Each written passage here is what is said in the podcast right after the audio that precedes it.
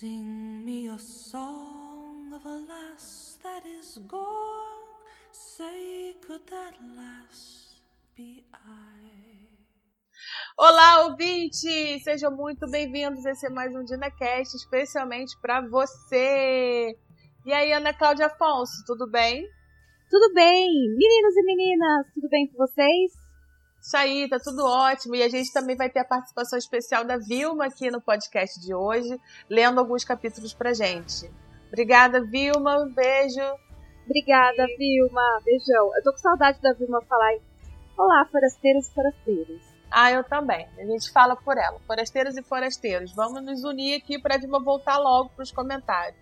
Bom, gente, para você que está chegando aqui agora, nós somos o DinaCast, é um podcast do DinaFest BR.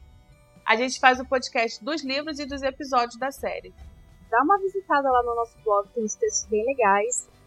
A gente está fazendo alguns textos sobre a Cruz de Fogo. Vai ter mais um texto aí que vai sair sobre os personagens novos. Hum, tô esperando. Tem texto sobre o. um resumo sobre o que, que vai ser, né? O, o a Cruz de Fogo, um resumão para. Resumaço! Aliás, é um resumaço mesmo. A Ana tirou leite de pedra ali, porque esse livro é um livro que vocês vão agradecer muito quando a gente fizer o podcast. Ou não, né, Débora? A gente teve até uma surpresa, né, Ana? Não, eu tive uma super surpresa. Tem muita gente que gosta muito desse livro. Assim, é, não é que não é pra, não é que é pra odiar esse livro, né, gente? Mas tem gente assim que falou, não, esse é meu livro preferido, é um dos que eu mais gosto. Porque fala muito sobre a rotina deles e não sei o que, como que é o dia a dia. E eu fiquei surpresa.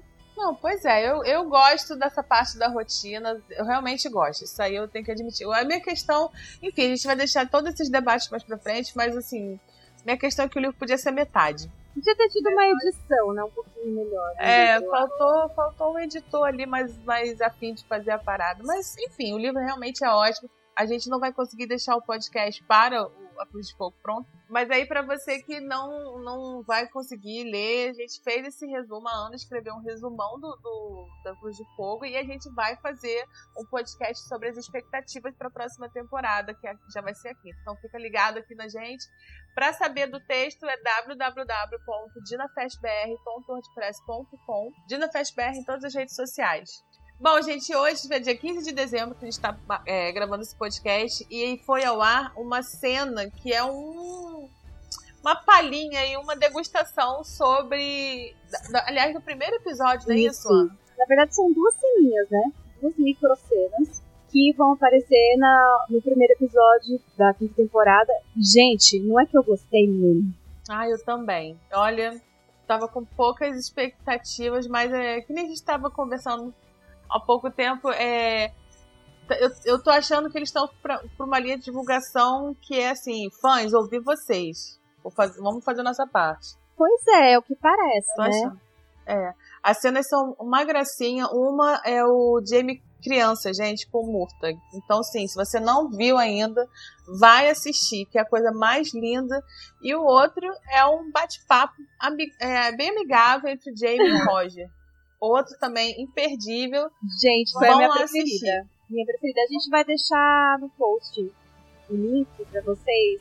Eu vou já legendaram tudo, vou deixar legendado pra vocês no post. Aí vocês comentam o que vocês acharam. Eu gostei bastante. Eu também. Eu também gostei bastante. Chega lá e aí comenta aqui com a gente o que você achou. E fica ligado para o nosso podcast de expectativas para a quinta temporada. Vai ser em janeiro. A gente vai gravar. Manda pra gente, ou por áudio, ou por, por mensagem, quais são as suas expectativas, qual, sua maior, qual é a sua maior expectativa para a quinta temporada. Manda o áudio pra gente, a gente vai colocar a instrução de como mandar o áudio pra gente, e aí você manda e você participa. Não esquece de deixar o seu nome e a cidade que você tá falando, para poder a gente identificar vocês e a gente poder participar junto.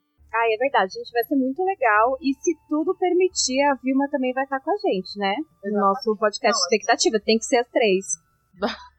Vilma, Vilma. E, gente, é, muito, é sempre muito divertido esses podcasts expectativos. Acho que é um dos meus preferidos. Eu acho que só não é, só não é o melhor do que o último, né? Que é. a gente confere as expectativas. a nossa cara vai no chão várias vezes. Então é isso, vem participar com a gente. A gente quer vocês aqui no nosso podcast, que é de vocês e para vocês. Bom, no episódio anterior do podcast, a gente falou sobre a volta para casa do Jamie, né? Com a Claire, com o jovem Ia. E toda aquela barracada que aconteceu por lá, não é mesmo, Ana? Isso mesmo, gente. Basicamente, o nosso episódio anterior foi tudo comentando o que aconteceu lá em Brock. Imperdível. Imperdível. Teve, a gente viu a Lyrie de volta. Verdade, gente. É, Jamie, acho que tem uma filha, não sei, tem que dar uma olhada lá. Vai lá ouvir. Acho que tem duas, parece, menina. Será? Olha, para quem gosta de Barraco Fraser, e Barraco sem ser do Fraser também, porque teve extra. Uhum, e ainda acaba de um jeito que, pelo amor de Deus, hein? Cadê o meu jovem Ian? E agora a gente vai começar a parte 8 do livro, que é Na Água. E nessa parte, gente, é, é bem legal porque a gente vai começar com a parte que justifica o título, o título do livro. do né? livro, é isso que eu ia falar. Exatamente. Agora a gente vai saber o que, que significa esse livro se chamar O Resgate no Mar, né? Propriamente. E preparem-se, porque aconteceu, foi coisa desses mares que eles andaram navegando. Vamos? Vamos, vamos pegar o Artemis, vamos pegar o barco. Capítulo 40 Descerei ao Mar. A gente está na França em dezembro de 1766 e o ponto de vista da Claire. Nesse momento, a Claire e o Jamie eles estão na França né? Eles foram encontrar com o primo do Jamie, o Jared, lembram dele? E o Jared agora é um bem-sucedido comerciante de vinhos. E eles foram pedir ajuda para poder buscar o jovem de volta. O Jared tem navios e pode ter conhecimento nessa área marítima, que pode vir ajudar a localizar ou identificar o navio que sequestrou o jovem Ia. Então, eles estão lá decidindo qual é o melhor navio para ir buscar. Tem que ser um navio bom, mas Jared é comerciante, né? ele tem que ser um navio que não vai causar muito prejuízo caso o navio não volte. Porque, né, gente? Pode acontecer. Afinal, é uma missão bem perigosa, então eles decidem que será o navio Artemis que os levará nessa grande jornada. O Jared explica que é uma corveta de tamanho médio, com uma tripulação de umas 40 pessoas, né? Corveta é um navio de guerra de, é, de tamanho médio, e o Jared diz que é o que tem porque a maioria dos navios já partiu. Então o Artemis estava lá porque precisou de uns reparos, ou seja, o navio já está meio remendadinho. Aí o Jamie segura que, contanto que seja o navio de Gerald, que os homens deles e tal, então tá valendo. Então o Gerald diz pro Jamie que o, o tamanho conta sim, e ainda lança uma piadinha pro Jamie sobre como ele sobreviveu é, da viagem, né, até ali onde eles estão.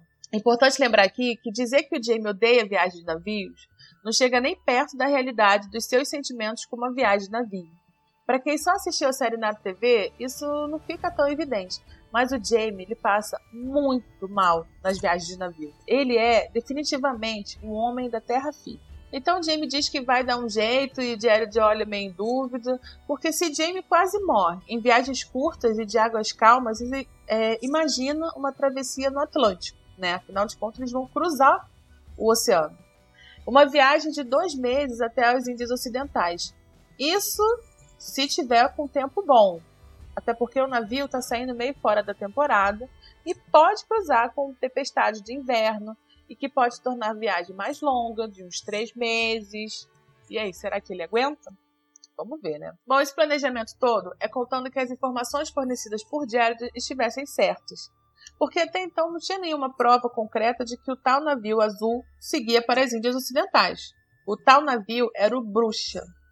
E aí, gente, tem hora que falam bruxa, tem hora que falam bruxa. Eu vou falar o bruxa porque eu estou brasileirando aqui, tá?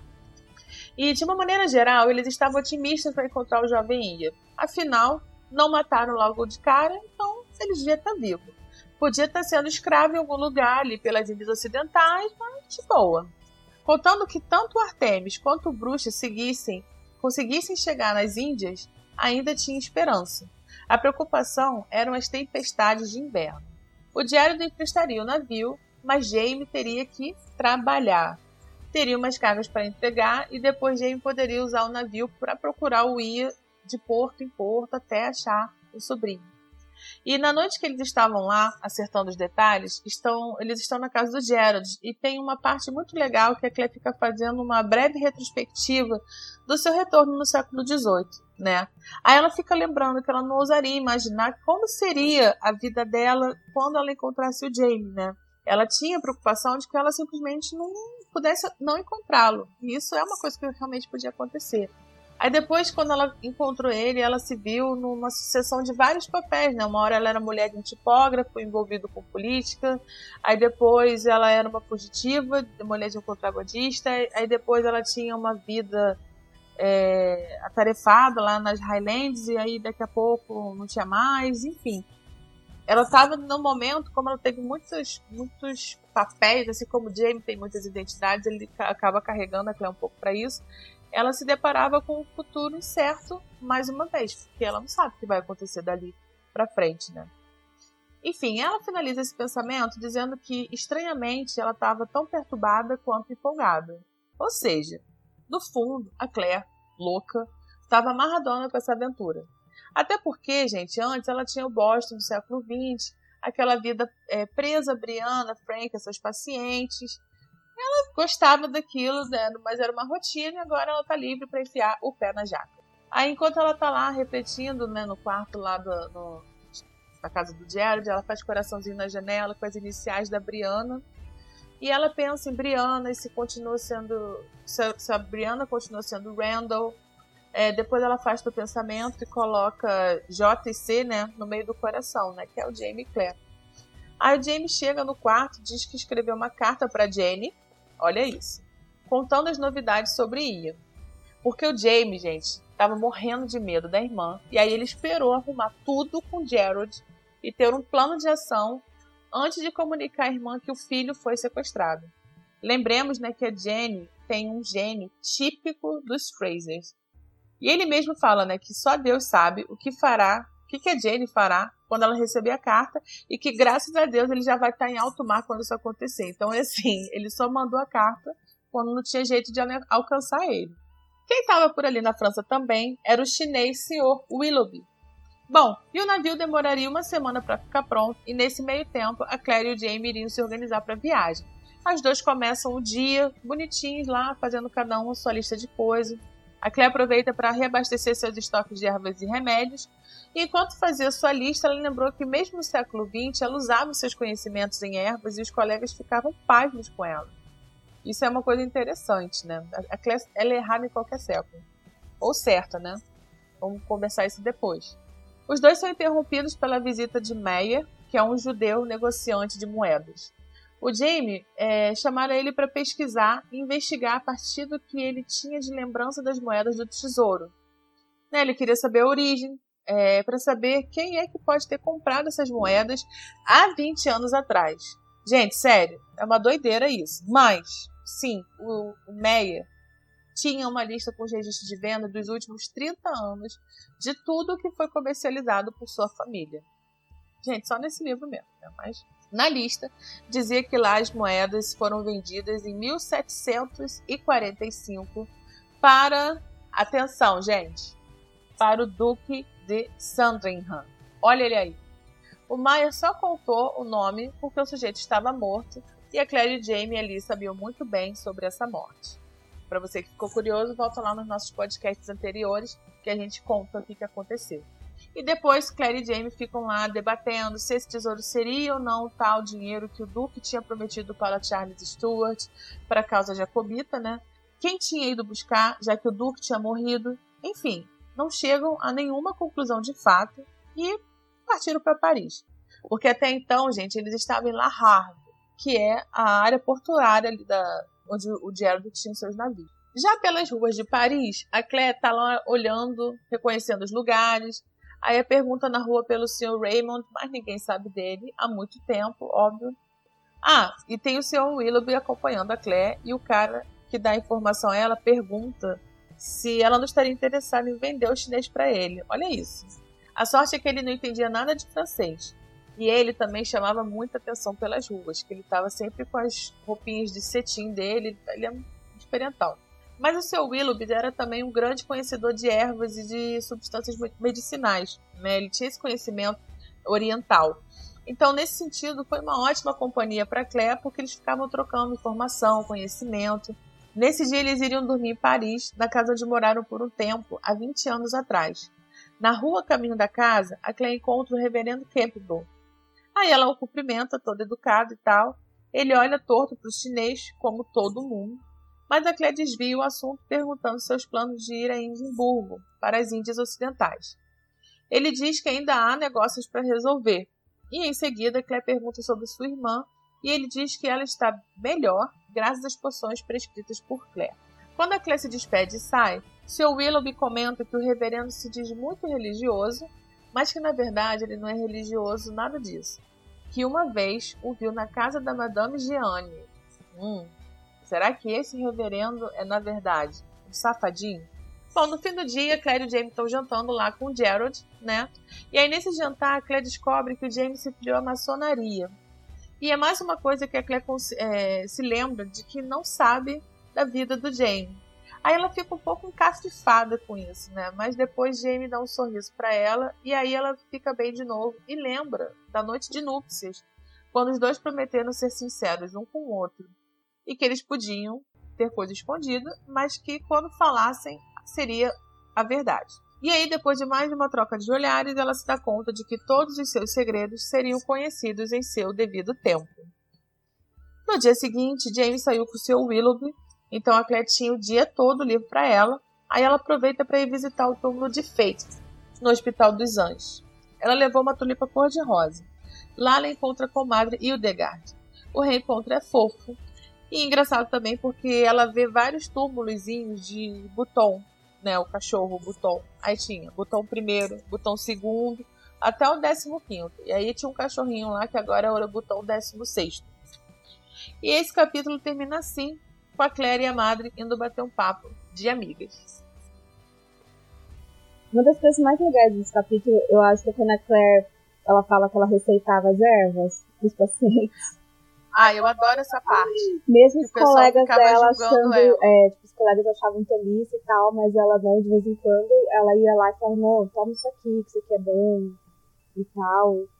Eu acho muito E legal. o que eu acho interessante nisso é porque, assim, ela ficava usando o conhecimento do século XX no século XVIII, o pessoal achava esquisito, mas ela também levou os conhecimentos do XVIII para o XX e o pessoal também achava esquisito. Ou seja, tudo que é diferente nunca é bem aceito, né? Não importa onde você tá, em que tempo você tá. Gente, o que é esse cara avulso que chega de repente tem todo o registro de todas as pessoas que vendeu os negócios dos últimos 30 dos últimos 30 anos. anos. Só nesse livro mesmo, né? Mas tudo bem. Não, essa foi. Então, gente, eu queria falar uma coisa sobre esse livro. essa parte do mar tem muita coisa legal? Tem. Mas tem muita coisa que é muita viagem. Por exemplo, esse judeu que surgiu do nada um registro de moeda de 30 anos, gente. Eu não sei, eu posso estar falando uma besteira do mundo. Mas eu não consigo imaginar alguém que tem um registro, um livrinho de 30 anos para quem vende moeda velha. Não, eu acho assim que pode até ter, dependendo do negócio, só que ah, ele não vai andar por aí com o negócio, entendeu? Tipo, ele não vai na casa de todo mundo com esse caderno. Ele vai ter só cadernos de registro. Não, o Duque de Sandra é um dos personagens mais insuportáveis desses livros, né? Que carinha insuportável. Ele sempre tá Ai. dando um jeito de passar rasteira nos Frasers e. Ai, uma raiva, né? E qualquer um vira casaca dos infernos. Ele passa a perna em todo mundo que ele pode. Ele quer se dar bem. Né? Ele, fica, ele fica fazendo carinho nos dois para saber quem ganhar. Ele fala, não, mas eu tava aqui. É verdade. Né? Não, e é um falando safado. sobre essa parte do mar, que é tudo umas loucuras, as coincidências elas não param, porque adivinha quem é que a Clara encontra em Paris? O reverendo Campbell. Em Paris. Ah, esse reverendo é outro também onipresente. Aliás, gente, a gente fica falando na vida real que o mundo é uma, uma ervilha, mas assim, o, o, o resgate no mar é meia ervilha. Todo mundo se encontra. Uhum. Gente, a revelação com o Jamie Masson eu acho legal. Porque a Claire fica sem entender nada do que estão falando.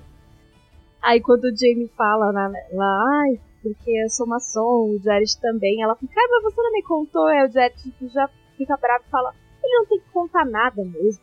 Porque isso aí é segredo, que não sei o. Então, até a gente, meu, que tá lendo o livro, a gente acha que a gente vai ter altos segredos revelados, a gente não tem.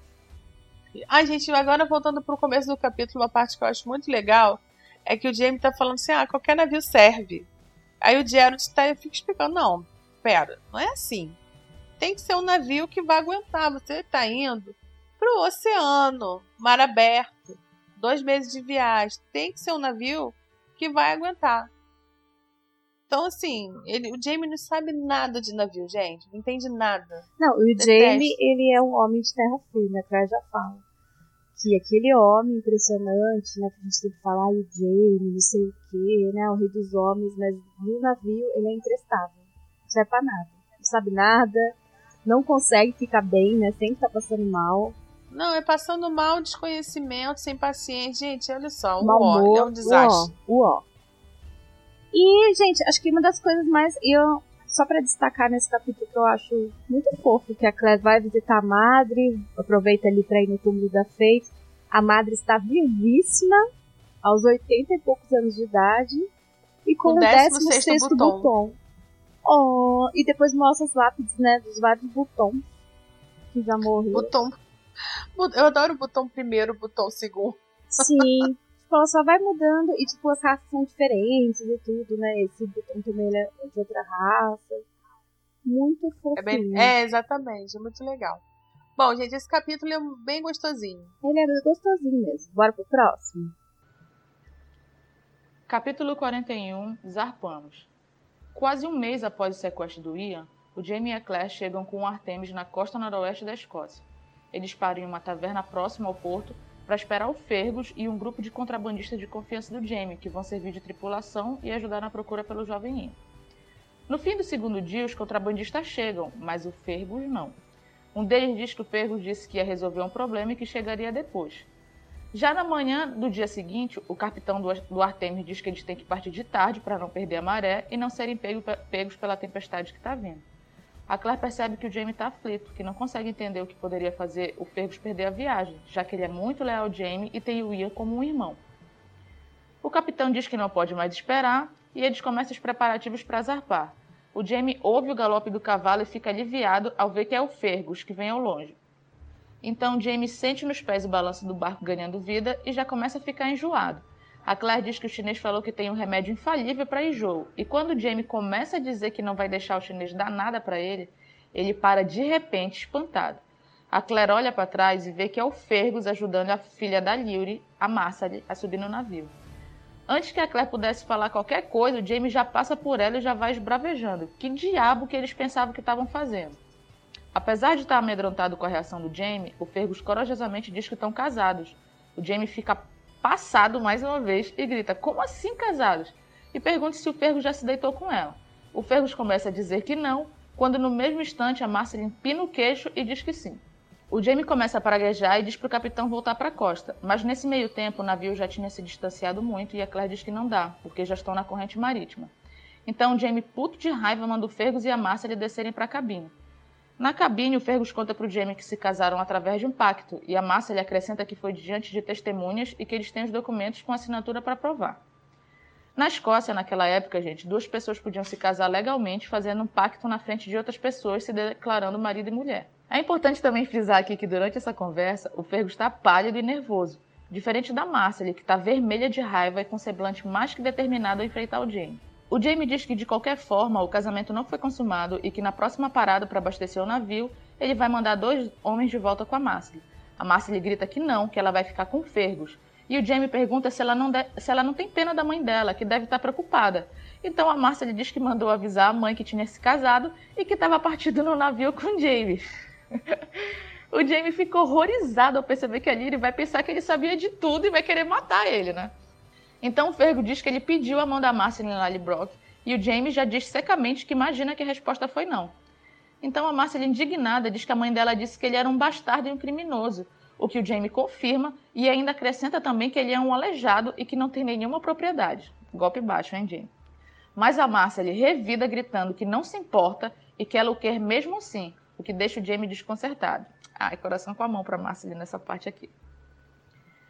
Então Jamie diz que de qualquer forma ela é nova demais para casar, e ela responde dizendo que já tem 15 anos e é mais que suficiente.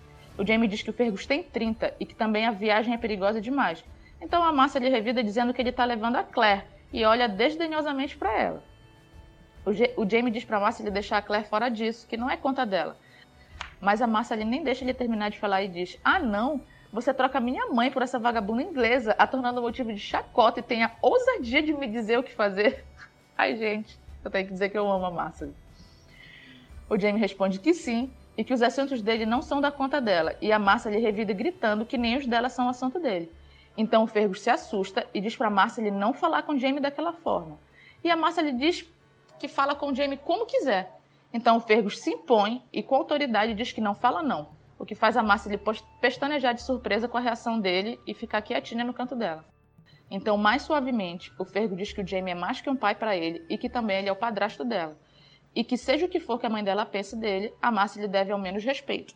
Então ela pede desculpas. O Jamie diz que tudo bem, mas que mesmo assim tem que enviar ela de volta. E ela de novo diz que não vai. E que apesar de o Fergo dizer que eles não dormiram juntos, ela vai dizer para todo mundo que dormiu. Portanto, ou ela será casada ou estará com a reputação arruinada. Ai, gente. Então Jamie vê que não tem saída e concorda, mas diz que vão fazer isso direito diante de um padre, enquanto isso o Fergus não vai tocar nela o Fergus fica todo feliz e concorda, e a Márcia ainda faz uma cara de um pouco reticente. Mas por fim, com um olhar de canto de olho para Claire, bem afrontosa, ela responde: Sim, papai. Então, depois o Jamie está no convés, super enjoado, mas se recusa a descer para a cabine para ficar olhando para o litoral da Escócia enquanto ele ainda pode ser visto. Ele diz para Claire que pode nunca mais ver a Escócia de novo, mas a Claire diz que ele vai, que ela não sabe quando, mas ele vai. Então Jamie pergunta se ela viu o túmulo dele e a Claire confirma. Ele diz que tudo bem, mas que não quer saber a data. Ela diz que não sabe de qualquer forma porque não tinha data na lápide. Então Jamie diz que isso significa que eles vão encontrar o Ian, porque ele diz que não vai colocar os pés novamente na Escócia sem ele. No, dia, no, segundo dia, o Jamie não consegue sair da cabine de tanto enjoo. Já a Claire, preocupada em manter o mínimo de higiene no navio, vai até a cozinha pegar água fervente para limpar as latrinas. Ela fica surpresa que, diferente do resto do navio, que era bem sujo, a cozinha era extremamente limpa. Mas quando ela vai na cozinha pegar água, o cozinheiro do navio, a Louise Smurf, expulsa ela e diz que não admite mulheres na cozinha dele. A Claire desiste, percebendo que ele é um cozinheiro orgulhoso, e começa a dizer o nome dos ingredientes que ele usa na cozinha. Então ele percebe que ela entende alguma coisa de ervas e se rende e deixa ela entrar. Depois de esterilizar a latrina, a Claire vai ver o Jamie e percebe que ele não está nada bem. Ela fala que o capitão disse que ele vai se sentir melhor no outro dia. E ele responde que não importa, porque ele já vai estar morto, ou pelo menos ele espera. Muito dramático, gente. A Claire diz que ninguém morre de enjoo, mas pelo estado que ele aparenta, é de admirar que não morram. Ele diz que não é isso e diz para ela tomar cuidado, que devia ter falado com ela antes, mas não quis preocupar ela. A Claire fica alarmada e pergunta o que é, mas ele diz para ela procurar o Fergus, que ele conta, já que ele está passando muito mal e quase não consegue falar. Então a Claire encontra o Fergus e a Márcia ali no convés. O Fergus conta para Claire que um pouco antes dela chegar, o Jamie quase morreu durante o recebimento de barris de madeira quando do nada um caiu e quase esmagou ele. Também conta que na semana anterior um barracão de palha pegou fogo enquanto Jamie estava trabalhando nele, e o Jamie conseguiu escapar por pouco. Eles a princípio acharam que, que o lampião caiu sem querer, causando um incêndio, mas o Jamie diz que ouviu um barulho antes. Portanto, eles não sabem se foram apenas acidentes, mas que depois do que aconteceu no último recebimento do contrabando, eles começaram a desconfiar que tivesse um traidor entre os contrabandistas que poderia estar tentando matar o Jamie. Conta também que o cara que foi morto no bordel estava com o livro impresso, pelo Jamie, que podia ser muito perigoso ter a gente da coroa ligando o famoso contrabandista Jamie Roy ao respeitável impressor Alexander Malcolm. Então o Fergo explica que todos os seis contrabandistas que o Jamie levou na viagem estavam presentes em todos os incidentes, então tem que ser um deles. A Claire pergunta se os contrabandistas sabem da gráfica e o Fergus diz que não, mas a Claire diz que agora todos sabem o verdadeiro nome do Jamie, porque o capitão do navio chama ele de Fraser. Então, com um leve sorriso amargo, o Fergo diz que sim, e por isso preciso saber de fato se navegam com o traidor e quem ele é. Nessa hora, ocorreu a Claire pela primeira vez que o Fergus era um homem adulto agora, e era um homem perigoso. A Márcia ficou durante todo esse tempo da conversa ignorando a Claire de costas para ela, mas a Claire também percebe um estremecimento nela ao ouvir as palavras de Fergus. Então a Claire fala para o Fergus levar a Márcia ali para a cabine e friamente fala para ela não se preocupar, porque ela não vai para a cabine tão cedo. E passam-se dias, e nesses dias o Jamie continua enjoado. A Claire se ocupa de pequenas emergências médicas, e a Claire percebe que a hostilidade da Márcia se devia não só aos sentimentos dela pela mãe, mas também pela frustração de passar horas na noite da companhia da Claire e não na de Fergus. Gente, é importante ressaltar que a essa altura a Márcia lhe continuava intocada, inteiramente pelo respeito do Fergus às ordens do Jamie, já que o Jamie, do jeito que estava, não podia fazer muito para resguardar lá a Marsada. A Claire e o cozinheiro Aloysius unem forças e tentam de tudo para fazer parar o enjoo do Jamie, sem muito sucesso. Ele sugere dar pepinos em conservas para o Jamie chupar, e quando ela leva os pepinos para o Jamie, ele fuzila ela com o olhar. O Jamie está enjoado e irritado, e a Claire, já sem muita ideia, resolve tentar ele, com ele algo que, que ela tentava com os pacientes do hospital. Diz para ele fechar os olhos e pensar em coisas agradáveis, pensar em Lally Brock, lá na colina perto da casa. Então o Jamie olha fixo para ela e manda ela embora, senão ele vai esganar ela. A Claire sai, encontra o chinês do lado de fora da cabine e pergunta para ele se ele ainda tem as bolas de pedras medicinais. Ele diz que sim e pergunta se é para a saúde do Jamie. E ela responde que é para bater na cabeça do Jamie com ela. Com elas, né? A Claire escuta o barulho do Jamie vomitando de novo e começa a ficar alarmada, pensando em como ele poderia passar meses naquele estado. Então o chinês diz que tem um remédio muito bom, mas que o Jamie tem se recusado veemente. Ele e a Claire se entreolham e, com um perfeito entendimento, começam a falar alto de propósito para o Jamie ouvir os males que a ânsia de vômito prolongada podia causar. De irritar o esôfago a fazer com que os testículos se enrolem, causando gangrena. Então James pragueja e manda que eles entrem. Depois, o Jamie finalmente consegue sair da cabine todo espetado de agulhas de acupuntura, que o chinês espetou nele, deixando a Marcel e o Fergus assustados, mas bem melhor do enjoo. E fim desse capítulo enorme. Gente, esse capítulo tem quem? O amor da minha vida, que é o Fergus. Fazendo o quê? Merda. Gente. Cara, o grande destaque desse capítulo é o Fergus e a Marcy, né? E eu lembro que a minha cara caiu quando eu li isso. Porque eu não tinha a menor noção, gente, de onde que o Fergus estava. Por que, que ele não chegava logo? E não tinha noção que a tal da mulher que ele estava lá apaixonado e sofrendo horrores era a bendita da filha da Lily quem ia imaginar que era essa pessoa? E, a, e ele chegando atrasado e o Jamie preocupado. Falei, gente, cadê esse homem? Cadê, cadê, cadê? E aí daqui a pouco vem correndo. Aí eu fico muito imaginando a cena dele correndo desesperadamente, assim, com o cavalo pra, calça, pra alcançar o navio. E aí como é que deve ter sido essa correria lá de sei lá onde eles estavam? Como é que a Marta chegou ali? Eles estão na França, né, gente? Então é toda uma engenhoca. E é muito legal a forma como eles fazem, porque como tá tudo em cima da hora, e o, quando o James se dá conta de que a Martha tá ali, ele quer voltar. Não, volta o barco. Não, é como Aí, se fosse a coisa mais simples do mundo falar, é, não vai o capitão não. fala, filho, não é assim que a banda toca, a gente já tá sendo atrasado, tem a maré, não vou voltar. E aí ele começa a falar assim, ai meu Deus, a Lily vai me matar. Aham. Uhum.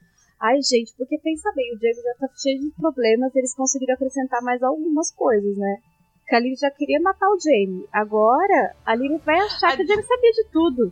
A Jenny já tava com raiva, com raiva do Jamie por causa do Jovem Ia, aí o Jovem Ia é sequestrado. Uhum. A Lily já tava com ódio do Jamie, porque o Jamie foi embora, e aí daqui a pouco vai o Jamie levando a máscara, porque pra Lily, ele que tá levando, né? Uhum. Ele imaginando, né? Que aí levando a Marcely para casar com um cara lá que é ladrão e, e, maneta. Não, pois é.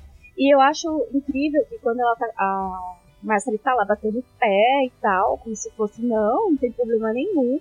Ela fala, ai, a mãe, a mãe dela, né, obviamente que não aceitou o Fergus, né, a proposta de casamento. Fala assim, a minha mãe disse que ele é um bastardo, um criminoso. Aí o Diego fala, é, minha filha, ele é um bastardo, criminoso e ainda é aleijado. Ai, é muito engraçado. É, fala, ela, ela não tá mentindo. Tipo assim, fala assim, filha, é, é isso aí mesmo. E aí, você tá disposta, né? E aí é muito legal, é que eu acho que tem um conflito do Jamie nessa hora, porque o Fergus é um filho para ele. E assim, o Fergus, a gente já comentou em outros podcasts, se fosse filho de sangue não seria tão igual o Jamie. Ele é, ele é assim, honrado e errado exatamente como o Jamie. o Jamie ele tem esse negócio, né? Então, assim, ele tem muito orgulho do Fergus, ele tem tudo isso, mas ele não é o marido que ele quer para a filha dele, porque a Martha é a filha é, enteada dele, né? Ele sabe que não é um bom marido. Então ele, cara, como é que você resolve um negócio desse, né? Não, é um grande impasse. E, cara, eu acho que no livro vai ser muito perfeitinho. Eu acho que, já falando um pouquinho da série aqui, se vocês, né, ouvintes, você já assistiu a terceira temporada, eu acho que eles pesaram um pouquinho na mão ali do, essa coisa do Jamie bater muito de frente pro Fergus, que, tipo, ai, dá uma dosinha do Fergus, sabe, assim? Ai, não gostei muito, assim. bastante. Pesaram bastante, né? Colocaram, tipo, o Jamie meio que, assim, não aceitando o Fergus. E a gente vê que no livro vai ter uma proposta um pouquinho bem diferente, né? Na verdade, acho que o Jamie ele fica muito assim, ah não, isso aí não é amor de verdadeiro, acho que é coisa de criança, eles vão cair em si, né? Dá a impressão que o Jamie Uhum. fica tentando meio que testar os dois assim. É, inclusive ele enrola os dois. Ele Isso. fala assim: não, tá bom. Vocês vão casar quando a gente chegar em terra firme e tiver um padre. Que ele fala assim: Isso nunca até vai que chegar em acontecer. terra firme, nunca vai acontecer. Até chegar em terra firme vai demorar, vai todo mundo enjoar. E assim, até a gente conseguir essa conjunção de coisas, de fatores, vão, não, não vai acontecer. Uhum. E lembrando que a Márcia tem 15 aninhos. É verdade. E O o, Rio Fergus tem 30. E é isso também que ele fala, né? Ele fala assim, menina, você é nova demais pra casar, que não sei o quê. Aí quando ele começa a falar, né, não, porque não sei o quê, aqui também essa, essa viagem não é bom ter uma moça, não sei o que, ela fala, mas você tá levando ela. A Claire tá quietinha lá na dela. Só vendo a merda que tá, tá acontecendo. Aham. Porque a Claire já tá vendo que ela tá. é, Porque a Claire ela vê muito de fora, né? Então ela sabe que o, o Fergus é igual o Jamie. E que aquela discussão toda ali é só mesmo pra eles desabafarem. Porque ninguém vai arredar o pé dali. Aham. Eu adoro que a Claire ela nunca se mete.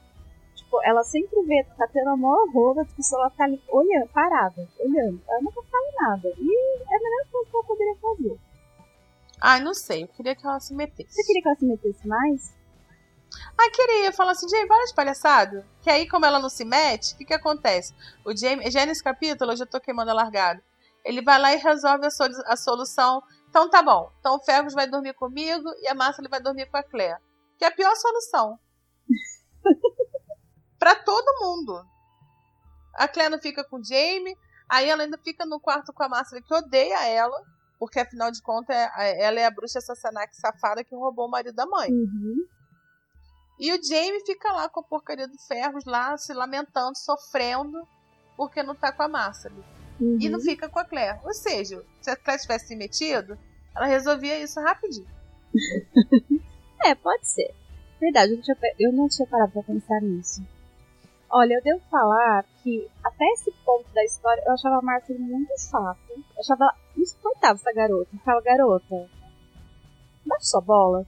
Aí quando ela fica gritando com o Jamie, me dá mais raiva ainda. Mas o nosso Fergus maravilhoso se impõe e fala, querida, peraí. Você não vai falar com ele Ah, é. assim, não, porque ela começa a E tem gritar uma hora com que ele. ela passa dos limites, né? Sim, porque ela começa a falar da Claire, né? Chamar a Claire de vagabunda e tudo. Aí o, o, o Jamie fala, olha, deixa, ó, peraí, deixa ela fora disso. Aí ela, não, não sei o que, vou continuar falando. E o Fergus vai lá e fala, ó, Manchiri, não fala com o Milord assim. Aí ela fala, fala com ele do jeito que eu quiser. E ele, não, você não vai falar, não. Ele aqui é tudo pra mim, entendeu? Tem aquele meme, tudo pra mim. Fala, ó, o Jamie aqui é tudo pra mim, é seu padrasto você tem que deve, você tem é, que pelo menos tratar com ele com respeito. Que palhaçada é essa? E não é assim que a banda toca. É, aí pronto. Aí ele se impôs, né? Eu acho legal. Gente, e quando o Jamie lá, né, tava olhando lá pra vista triste, dizendo que talvez nunca mais voltar pra Escócia, a Claire acaba falando, não, você vai voltar sim. Ah, essa parte é ótima. Não, que aí. Não, mas ela não fala. Ela não fala. Ele, ela fica em silêncio. ela- e aí dá aquele silêncio dos dois, né? E ele. Você viu, né? Você já tá sabendo quando eu morro. que ela fala que não sabe quando, né? Mas que vai ser na Escócia. É, e ele diz também, olha, não me diz quando, por favor. Ela fala, não, mas eu nem sei, só tinha, não tinha data. O que é muito doido isso, né, gente? E aí, gente, aí eu, nessa hora eu pensei, e eu não vou falar se o pensamento foi certo ou foi errado, mas nessa hora eu pensei, gente, a que enterrou esse homem, e ela já sabendo que tudo isso está interligado, ela, ela enterrou sem data. Uhum. Mas você sabe que é, faz muito sentido, porque na verdade a Clara ela só fica sabendo que é o Jamie mesmo, porque embaixo tá dizi- tava escrito, né, amado esposo de Claire. Porque não tinha outros nomes, não tinha data, não tinha nada, né? Não, só faltava também o túmulo estar com uma carta para Claire Randall Fraser no hospital de Boston, por favor, clique aqui. É, só faltava. mas é mas é muito interessante, muito esquisita essa, essa, essa conversa, né? Porque o cara, é, ela é do futuro, obviamente que no futuro ele já tinha morrido. Uhum. E aí, claro que isso aconteceu, mas ela ter visto o túmulo dele, cara, é muito louco e eles ficam naquele silêncio, mas eu acho que eles administram até bem isso, sabe? Tanto ele quanto ela, porque vai fazer o que também, né? Primeiro, gente, eu acho o cozinheiro desse navio muito engraçado. De almoço. Ele Ah, não deixa ele a é dentro da cozinha. Aí ela vai falar com ele, fora, sai daqui, sai daqui, fora. Já é nesse capítulo que eles engraçado. brigam, né? Ah, e o Jamie já tá passando mal, né, gente? Tem dois minutos de viagem e ele já começou a ficar todo embrulhado.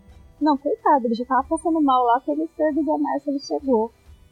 Ele já tava tipo meio assim, ai meu Deus, ainda tem que lidar com aquela situação. E fora isso, né, gente, que ainda tem a questão de que alguém ali quer matar o Jamie, aparentemente. E mais uma vez tem sempre alguém querendo matar o Jamie, né? Como sempre, né?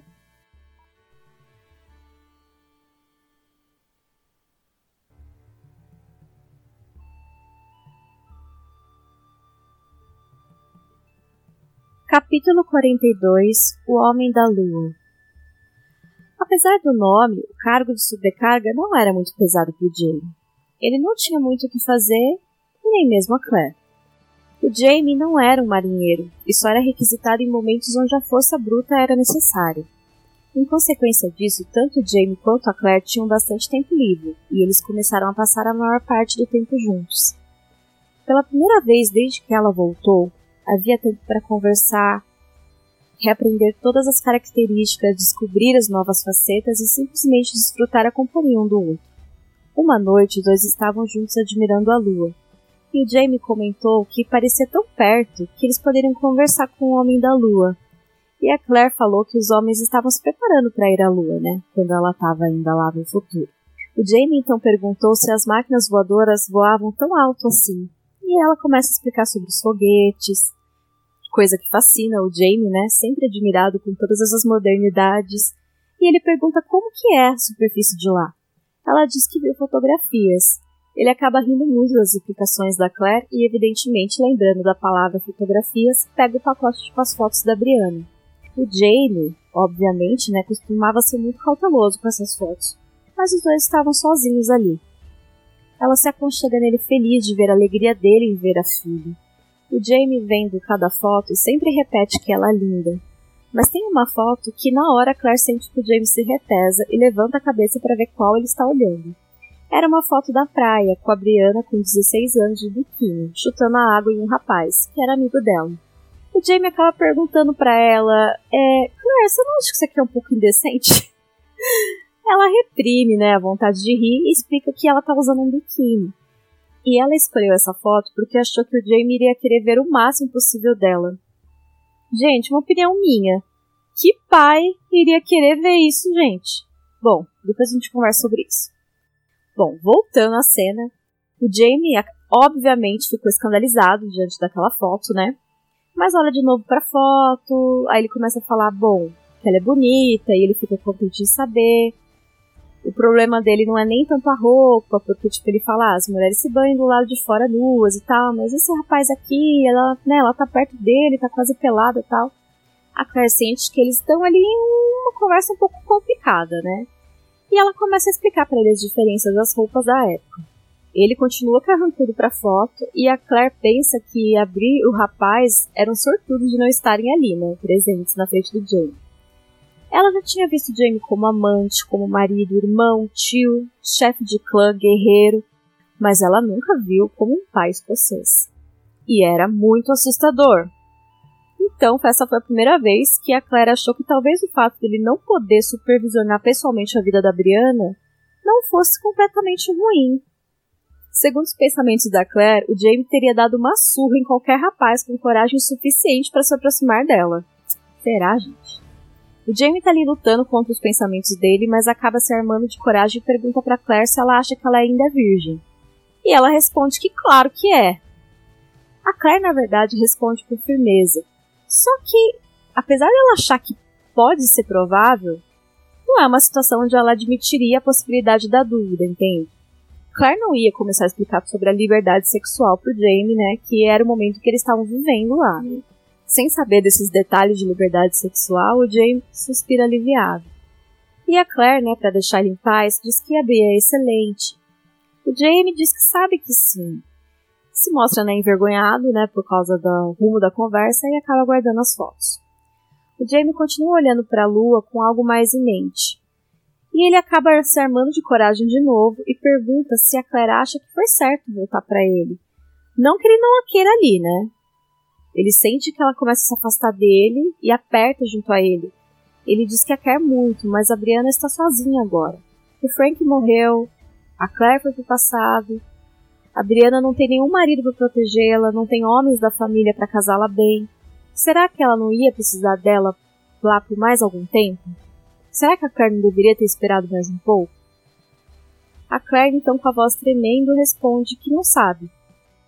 E diz que lá as coisas não são como agora. O Jamie, então, diz que sabe, e a Claire fica furiosa e diz que não, não, ele não sabe. A Bri é uma mulher adulta agora, e ela vai se casar quando e com quem quiser. Não quando alguém arranjar um casamento para ela. E na verdade, ela nem precisa se casar. Ela é uma menina educada, pode ganhar a própria vida, as mulheres fazem isso. E não precisa de um homem para protegê-lo. O Jamie, que não entende, fica muito bravo com essa história, acaba falando que, bom, se não existe necessidade de um homem para proteger uma mulher e cuidar dela, então é uma época muito infeliz. A Clara então vê que ele tá ficando bravo, né, e não tá entendendo o que ela quer dizer. Ela diz que não há a necessidade de um homem protegê-la. Mas a Briana pode escolher ela não precisa aceitar um homem por necessidade. Ela pode escolher por amor. Ela vê que o Jamie relaxa, mas mesmo assim ele diz que a Claire se casou com ele por necessidade. Mas a Claire deixa bem claro que tudo bem, ela se casou por necessidade, mas que ela voltou por amor. E essa é a diferença. Então, quebra-se o gelo, eles se abraçam, e ela realmente confessa que tudo isso passou pela cabeça dela, né? Assim, ela se preocupou muito em deixá-la sozinha. Mas a Brianna insistiu que ela viesse. As duas tiveram muito medo de que ela esperasse um pouquinho mais e talvez não conseguisse encontrar o Jamie. Mas é óbvio que a Claire se preocupou em deixá-la sozinha. O Jamie diz que sabe, não deveria ter dito nada. Enfim, aqueles momentos em que você fala e depois você meio que, ai, poxa vida, não deveria ter falado, né? Mas enfim. A Claire então diz pro Jamie que deixou uma carta com tudo que ela podia lembrar. Conselhos, coisas práticas. Provavelmente ia abrir e ignorar, ia ter uma vida maravilhosa sem seguir os conselhos dela, mas pelo menos ela ia saber que ela pensou nela. E a carta eu gostaria de ler ainda. Você é o meu bebê, sempre será. Você não saberá o que isso significa até ter o seu próprio filho, mas eu lhe digo agora de qualquer forma. Você sempre fará parte de mim, como na época em que compartilhava o meu corpo e eu a sentia mover-se dentro de mim. Sempre. Posso olhar para você adormecida e pensar em todas as noites em que a ajeitei na cama. Fui ao seu quarto no escuro para ouvir a sua respiração. Coloquei a mão em você e senti seu peito subir e descer, sabendo que não importa o que aconteça, tudo está certo no mundo, porque você está viva. Todos os nomes pelos quais eu te chamei ao longo dos anos, Princesa, boneca, querido, docinho, fofa, benzinho. Eu sei porque os judeus e os muçulmanos têm 900 nomes para Deus. Uma pequena palavra não é suficiente para o amor. Eu lembro de tudo a seu respeito, da minúscula linha de penugem dourada que zigue-zagueava pela sua fronte quando você tinha apenas algumas horas de nascida. A unha inchada do dedão do pé que você quebrou no ano passado, quando teve aquela briga com o Jeremy e chutou a porta da sua picape. Meu Deus, parte meu coração pensar que agora não poderei mais observá-la, vendo todas as pequenas mudanças. Eu não vou saber quando você deixará de roer as unhas, se é que fará algum dia. Vendo você crescer e de repente ficar mais alta do que eu e seu rosto adquirir sua forma, eu sempre me lembrarei, Bri, sempre. Provavelmente não há mais ninguém na Terra, Bri, que saiba como era a parte de trás das suas orelhas quando você tinha três anos. Eu costumava sentar ao seu lado, lendo histórias infantis e ver essas orelhas ficarem rosadas de felicidade. A sua pele era tão clara e frágil que eu achava que um simples toque deixaria marcas de dedos em você. Você se parece com o Jamie, eu lhe disse. Mas tem alguma coisa de mim também. Olha a foto da minha mãe na caixa e a outra pequena em preto e branco da mãe e da avó dela. Você possui a mesma testa larga e lisa que elas possuíam, e eu também. Eu vi muitos Frasers também. Eu acho que você envelhecerá bem se cuidar da sua pele. Cuide de tudo, Brie. Ai, eu queria. Bem, eu queria cuidar de você, protegê-la de tudo por tudo a sua vida, mas eu não posso. Quer que eu fique ou parta? Portanto, cuide-se bem, por mim. Saiba, Brie, que eu não me arrependo. Apesar de tudo, eu não me arrependo. Agora você já deve saber um pouco de mim, como eu me senti sozinha por tanto tempo sem o Jamie, mas não importa. Se o preço dessa separação era sua vida, nem Jamie nem eu lamentamos. Eu sei que ele não se importaria que eu fale por ele. Brie, você é a minha alegria. Você é perfeita e maravilhosa, e eu a ouço dizendo agora naquele tom exasperado. Mas é claro que você acha isso. Você é minha mãe. Sim, é por isso que eu sei. Brie, você vale tudo e mais. Já fiz muitas coisas na minha vida até agora, mas a mais importante de todas foi amar seu pai e a você. Escolha um homem como seu pai. Qualquer um dos dois. Uma vez que tenha escolhido um homem, não tente mudá-lo. Isso não pode ser feito. Mais importante ainda, não permite que ele tente mudá-la. Ele também não pode fazer isso, mas os homens sempre têm. Mantenha-se ereta e procure não engordar. Com todo o meu amor sempre, mamãe. Depois que a Claire diz pro Jamie que escreveu na carta, ele fica muito emocionado e abraça dizendo que sabe que ela vai se sair muito bem, porque independente do pobre Palermo que seja o seu pai, nenhuma menina jamais teve mãe melhor. Então ele diz: Beije-me, Sassanaki, pois acredite, eu não mudaria você por nada neste mundo. E fim de capítulo.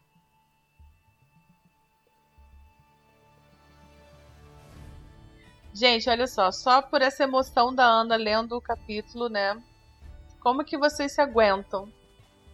É muito lindo mesmo esse capítulo. Eu não sou da galera tão emocionada assim quanto a Ana, mas é um capítulo muito lindo mesmo, Ana. Nossa, a carta é linda. Aliás, esse momento deles dois é muito lindo, né? Essa conversa. Finalmente eles tendo um tempo para conversar. Porque até então era só que procode tempo todo, 24 horas, é problema atrás de problema, confusão atrás de confusão. E aí, mas era tudo, sobre, é, eles falam sobre tudo, sobre nada e sobre Brianna, né? Que aí o Jamie pega as fotos, é muito legal que ele fica lá olhando e começa. Essa parte que ele questiona a Claire, eu acho interessantíssimo, porque a gente já falou nos capítulos anteriores que a Claire ela fica meio nervosa, ela fica meio querendo justificar todas as ações, todas as decisões que ela teve com a Brianna querendo uma aprovação do Jamie, mas ao mesmo tempo ela sabe que não tinha jeito, que era ela que tinha que resolver. E quando o Jamie vai questionar alguma coisa, ela fica com raiva. ela começa a defender. Ela, não, mas não é assim que a banda toca.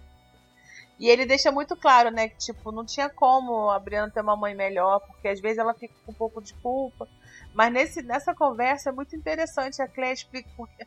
E isso é uma coisa que eu adoro desde o primeiro livro, quando a Claire fala como é no século XX. Como uhum. é que as uhum. coisas funcionam no século XX. Aí antes eram umas bobeirinhas, né? Tipo, a luz elétrica, o telefone e tal.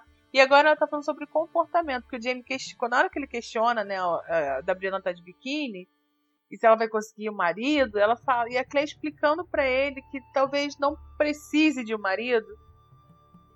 Isso não entra na cabeça dele. Não. E isso é muito interessante, porque a gente tem gente assim hoje no século XXI que uhum. pensa assim. Então você imagina o Jamie das Highlands de 1740 e poucos, né? E isso não entra na cabeça dele. E não é por nada. É, não é porque tem que ter um homem, ponto. É porque ele está preocupado com, com a filha, que vai estar desprotegida, que não vai, ser, é, não vai ter ninguém cuidando dela, vai estar descuidada. É, ele está preocupado com isso. Exatamente. E ele também é, fica triste, né? Até pela posição dele, porque o Jamie ele acha que um dos papéis dele na vida é ser o provedor da família, ele tá ali para proteger a esposa, para proteger as pessoas. Na verdade, isso é muito da personalidade dele, né?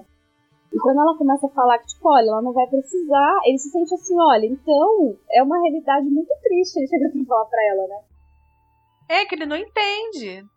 Mas aí é que eu acho que eu, que eu entendo o questionamento do Jamie eu Óbvio que nos tempos de hoje isso não não tem como, mas eu entendo o questionamento dele, sempre pensando que o Jamie é um, Sim, um Highlander entendo, do século. XVIII, né? Ele realmente, ele, ele não entende como é que ele escolheu um marido pra filha, não ia ser bom, uma vez que a Claire foi obrigada a casar e deu tudo certo. Tudo bem, eles se amaram, foi ótimo. Mas, e ela voltou por amor, mas e se ela não se fosse uma situação que ela não pudesse ter ido embora? Né? E eles não se dessem bem. E eu, eu gosto dessa explicação que, que a Claire dá. E isso eles estão falando é, numa conversa que o tempo dela é muito mais avançado do que o dele. Porque isso aí ela tá contando, ah, tem um cara que tá. Eles estão querendo que vá um homem pisar na lua. Então, assim, a gente tá muito moderno lá, sabe? Então, realmente, não, não precisa. Não, eu acho super legal, porque até voltando um pouquinho dos capítulos anteriores, quando a gente tava falando lá de Hellwater, que tem a Geneva, né? E a Geneva chega pro Aham. Jamie e fala assim, ai, porque fecharam aqui o, o- a proposta de casamento pra mim, e ela tá muito brava, porque ela vai se casar com um velho. Em nenhum momento no pensamento do Jamie, a gente- vê ele recriminando, ele fala, não, tá certo. É, o pai dela quer dizer que o pai dela é preocupado com a vida dela, quer dar pra ela uma vida confortável. Tipo, na cabeça do Jamie, é tipo é isso aí mesmo. Sabe assim? É, o certo. É o certo. E eu- é legal quando a Claire ela vem com esse contraponto e tem que explicar pra ele, né? E, E aí eu acho justamente que esse contraponto, quando eles conversam essas coisas, é legal, porque a gente vê os dois pontos de vista, né? Tipo assim, que quando a gente simplesmente vê que o, o, o pai tá arrumando o marido da filha, claro, são casos e casos. Não é simplesmente que ele tá impondo qualquer coisa ou que é uma sacanagem. Claro, o Jamie é uma pessoa que quer a felicidade das pessoas. Mas ele não vê isso como uma forma autoritária, ele vê uma forma de proteção, porque a filha não sabe decidir e tal. E aí, em contrapartida, quando a Claire explica o outro lado, ela fala, não, as mulheres elas são independentes, elas podem escolher e tal e tal. É, é bom também. Então, tipo assim, é, é questão de conversar e ponderar. sim, é, É uma, uma conversa coisa, muito é, legal. É muito legal, tipo, não exclui o outro, né? Tipo, ah, ela não precisa casar, só... mas se ela quiser, não, ela vai casar sim, com uma pessoa que ela quiser, que ela escolha, vai ser feliz. Tipo assim, uma coisa, ela não chega pra ele e fala, não, mas as mulheres não precisam mais se casar, tipo, daquele jeito assim, sabe? Tipo, a própria Lyri, gente. A Lyri, que a gente ama e odeia, a Lyri, ela- o Jamie é o terceiro casamento dela. Então ela foi obrigada a casar, né, não- ela não escolheu o primeiro marido, ficou viúva, aí ela teve que casar de novo, porque ela tinha a filha para sustentar. Então foram é, casamentos muito infelizes. E foram casamentos que fizeram muito mal para ela. O próprio terceiro casamento, porque a Lyri, é, ela sempre foi apaixonada pelo Jamie. O sonho da vida dela era casar, Era casar com Jamie pra ele, né? sempre. Desde adolescente. quando Aliás, desde criança, né? Ela cresceu Desde criança. E como ela teve casamentos extremamente infelizes, quando ela consegue, quando ela conquista esse sonho, né? é, não dá certo, porque ela tá tão machucada, tá tão traumatizada conta de outros casamentos que ela não consegue viver aquilo ali. E o que é horrível, né? Bom, e a carta da Brian, pra Briana, Ana? Essa carta linda. Não, o que eu acho muito legal dessa carta é que é, a- é a carta da Claire, né?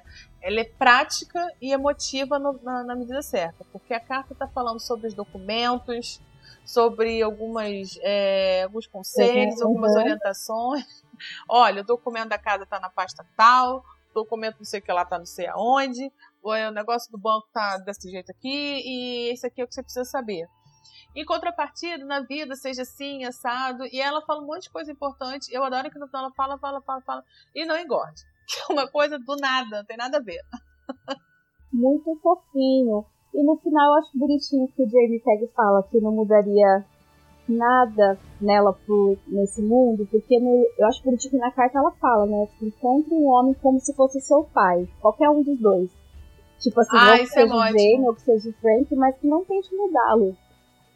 Isso, isso é maravilhoso, essa frase. Quando encontrar um homem, não tente mudá-lo. E não, cara, é verdade. E não deixe que ele mude você, porque os homens gostam disso, tentam isso, eles vão tentar, né? Isso, é bem legal. E no final, ele, depois eles discutem aí sobre a questão da criação do marido, não tem marido, mas no final, como sempre, fica tudo bem. Ah, deixa eu, eu levanto o questionamento da minha leitura, Gabi, vou te perguntar. Quando quando Jamie se depara com a foto da Brianna de biquíni com o rapaz, aí a Claire fala, ah, eu tentei trazer uma foto pra você ver o máximo possível dela. Aí eu Ah. fiquei tipo, querida, que que é? Cara, é, óbvio que o Jamie ia achar ruim da foto, porque não tá só a Brianna de biquíni, tá a Brianna de biquíni com um um rapaz na foto, né? Ah, cara, eu lembraria também. Sinceramente. Se não quer ver, rasga a foto. Depois vai falar, ah, devia ter trazido. Não dá pra voltar pra buscar. Ah, peraí, que eu vou ali pegar uma foto de biquíni. Não, Léo, olha só, estão essas fotos aqui. O que você não gostar, você joga fora. O que você gostar, você guarda. E é isso, é o que eu tenho. Que, inclusive, né, gente, aquela cena, aquela foto da Claire na série é uma porcaria, porque, cara, a mulher leva as, as fotos da filha, aí a foto da Briana bebê, ela se debaixo do lençol e só. E de olhando lado. pra, e de lado. Nossa, é umas fotos Ai. horríveis, né? Aliás, essas A Claire coisas no livro é mais fotos, inteligente. É, e essas coisas das fotos da série deixou a desejar, hein? A gente Ai, ficava nem- torcendo, lembra? Ficava eu, a Gabi e a Uma Vilma, droga. gente, toda a semana. Ai, será que o Jimmy vai pegar as fotos? Aí ficava... Pegou. Pegou até, mas deixou a desejar. Ah, não, é porque é porque no livro ele fica vendo essas fotos o tempo inteiro. Aliás, durante essa viagem vocês vão ver que toda hora ele, ele tá com a mão no bolso, ele tá vendo as fotos. Ele fica, tem uma hora que as fotos ficam até meio gastas já, de tanto que ele fica pegando as fotos. Na série não, né? Na série isso ia ser muito complicado. Capítulo 43 Membros Fantasmas. Bom, esse capítulo, gente, basicamente a Claire vai colocar em prática ali os seus serviços, né, no navio. E a Claire descobre que o Duncan Hines e os demais contrabandistas que estão ali no navio estão passando por momentos muito difíceis, ou seja, estão cheios de gases e prisão de vento. Gente, a Claire, ela acaba descobrindo isso, ela não sossega até descobrir o que, que esse povo tinha. E eles contam para Claire que o Sr. Murphy, né, que é o cozinheiro, não estava preparando a aveia deles. E como bons escoceses, estão sentindo falta não só do mingau de aveia, mas da maravilha que ela faz com o intestino. O Jamie, a Marcel e o Fergus comiam a aveia todos os dias, mas os homens explicam para Claire que eles são escórias para o cozinheiro. A Claire então foi lá, tomou a frente da situação, já que os coitados acabaram desabafando com ela. E como o Jamie não sabia de nada disso, né, já que os homens não quiseram incomodá-lo com essa questão, a Claire foi lá tentar salvar eles. E isso fez a Claire refletir sobre a diferença desses homens com os colonos de Lallybrock. Porque os colonos, né, de Lallybrock eram pessoas que eles tinham o Jamie como um líder assim muito forte, então tudo eles contavam pro Jamie. Mas esses contrabandistas, né, que estão ali, simplesmente olhavam o Jamie como um cara que estava ali pagando eles, né? E nada mais. A Claire vai então confrontar o Murphy, que se recusava a fazer o que ele chamava de vômito de cachorro. E, para o acordo entre os dois acontecesse sem precisar derramar de sangue né, ali na cozinha, né? Eles acabam fazendo um compromisso de que a Claire seria responsável pela preparação do mingau e tinha permissão para fazer isso, isso sob a condição de que ela usasse a panela e a colher, não cantasse enquanto trabalhasse e tivesse muito cuidado de não fazer bagunça nos serviços da sagrada cozinha do Murphy. Mais tarde, o Jamie quer saber o que a Claire estava fazendo, já que o Duncan não conseguia sair da latrina há horas. E a Claire vai lá e conta né, toda a história pro Jamie. Conta o drama do mingau de aveia. O Jamie se mostrou bastante surpreso, já que ele não entende, porque eles não foram falar com ele, né? Não foram reclamar pro Jamie. E a Claire explica que os homens não queriam incomodá-lo. O Jamie acaba refletindo que aqueles homens não são como seus homens de Lallybrock ou Ardismuir, que não hesitariam né, em contar o que estava acontecendo, ou até mesmo o Jamie perceberia e tomaria uma atitude. Né? Até o Jamie tem uma atitude para esses homens diferentes. E ele diz que aqueles não são seus homens, e sim homens que ele paga. E mesmo que eles gostem ou respeitem o Jamie, ou pelo menos cinco deles, né, porque há uma desconfiança de que um quer matar o Jamie, eles não são que nem o Duncan. Uma semana depois, a Claire descobriu o que o Jamie quis dizer sobre o Duncan. Ele vai até a Claire, dessa vez de iniciativa própria, né, já que na primeira vez a Claire foi lá se meter na vida dele. E ele pergunta se ela tem um remédio para as coisas que não existem, explicando. Ele diz que seria pro braço que ele não tem. E apesar de não ter esse braço, ele diz que de vez em quando ele sente muita dor. E antes ele pensava que estava enlouquecendo, mas o Murphy, né, o cozinheiro, que não tem uma perna, olha só, e o Fergus, né, também, que não tem uma mão, já tinha conversado com ele que às vezes sentiu a mesma coisa. A Claire explica que isso se chama membro fantasma, que é quando ainda você tem sensações de uma parte do corpo que não existe mais. Enquanto ela pensa como pode ajudá-lo, né? Ela acaba perguntando para ele como ele perdeu o braço. Ele explica que machucou a mão e o ferimento inflamou, mas que não se lamentava por isso porque foi por causa disso que ele não foi exilado com o resto dos prisioneiros. A Claire não entende e ele revela que esteve preso em Ardesmuir junto com o Macduff, que é o Jamie, né? E que quando chegou o momento onde todos os presos foram despachados para os trabalhos forçados nas colônias, todos menos o Macduff, porque ele era um homem importante, não queriam perdê-lo de vista, isso é o que o Duncan acha, né? Ele diz que ele havia perdido um braço, então ele não servia para aquele tipo de trabalho. Assim, o Jamie foi levado para outro lugar e ele foi solto, perdoado e libertado. Um feliz acidente, segundo ele. Ele também conta para Claire que teria morrido de fome se o Jamie não tivesse procurado depois que voltou para a escola. Ele conta que o Jamie também procurou os outros homens da época depois que ele voltou, mas que não tinha restado nenhum ali na Escócia, no ser ele. A Claire acaba pedindo a opinião então do Sr. Willoughby, que responde que o braço está no mundo fantasma. O corpo não. Aqui no mundo superior. Ele pega um pouco de pimenta na caixa de remédios da Claire, põe fogo, assopra e gospe no braço do Duncan, que fica indignado, né? E ele explica que cuspiu um fantasma. Que o fantasma tem medo de guspe. Ai, gente, as coisas que a gente é obrigado a ler. O Duncan acaba admitindo que não tem mais dor, mas que na próxima vez vai preferir o chazinho da Claire. Final de capítulo.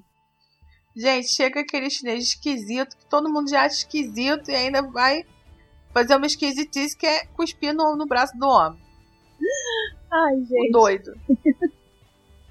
Mas eu gosto dessa parte. Mas, eu, na verdade, eu gosto desse, dessa conversa que a Clé tem, né? Porque a gente fica sabendo um pouco mais do Duncan, né? Eu acho muito legal essa conversa, porque na série o Duncan foi meio que substituído pelo Burta. E eu acho que foi uma ótima escolha. Tipo assim, das grandes mudanças que a Star fez, essa é uma que é quase unânime, né? Que todo mundo gostou. Uhum. E, mas o, o Duncan, na verdade, ele é um personagem muito rico, muito interessante mesmo. Ele é um personagem muito legal no livro, eu gosto. Dele. Ele é. Não, e ele tem muita história. Essa é uma das histórias. Ele foi preso com o Jamie, aí ele conta, né? E aí a gente fica sabendo como é que era a triagem para ir para as colônias, porque Uhum. os escoceses que foram tipo, eram para trabalhar. Então, se ele é aleijado, ele tá fora. Para ele foi ótimo, né? E a gente fica sabendo também que o Jamie, depois que sai de Hellwater, ele tenta reunir todo mundo de novo. Então ele busca essas pessoas. Então o Jamie tem essa preocupação com esses caras. Mas eu acho que também ele precisa desses caras, né? Porque o Jamie, a gente sabe, ele tava sem propósito. Exatamente. A gente, a gente tava comentando, né? O Jamie, ele cuida das pessoas, né? Ele precisa cuidar das pessoas. Ele precisa. Agora, o começo do capítulo é maravilhoso também, esse negócio do todo mundo com prisão de ventre, porque quando a Clé fez as compras lá do navio, ela viu essa questão da alimentação, né? E aí, pô, tinha um monte de aveia lá e ninguém tava usando. Aí essa briga lá com, com o cozinheiro é maravilhoso e eu acho muito bom que depois de muita conversa, ela consegue autorização para ela fazer, porque ele- o cozinheiro não vai fazer. Não, ele não vai fazer. Pra- ela, ele não vai fazer, mas ela pode fazer, mas sem cantar, sem falar, e se puder ficar sem respirar também, melhor, Melhor ainda. ainda.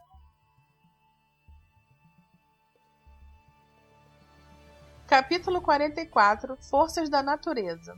Esse capítulo começa com Jamie observando Fergus e Marcely conversando e se dando conta de que nessa, nessa de separar os dois, é ele que acaba se ferrando. O que eu falei no começo, né?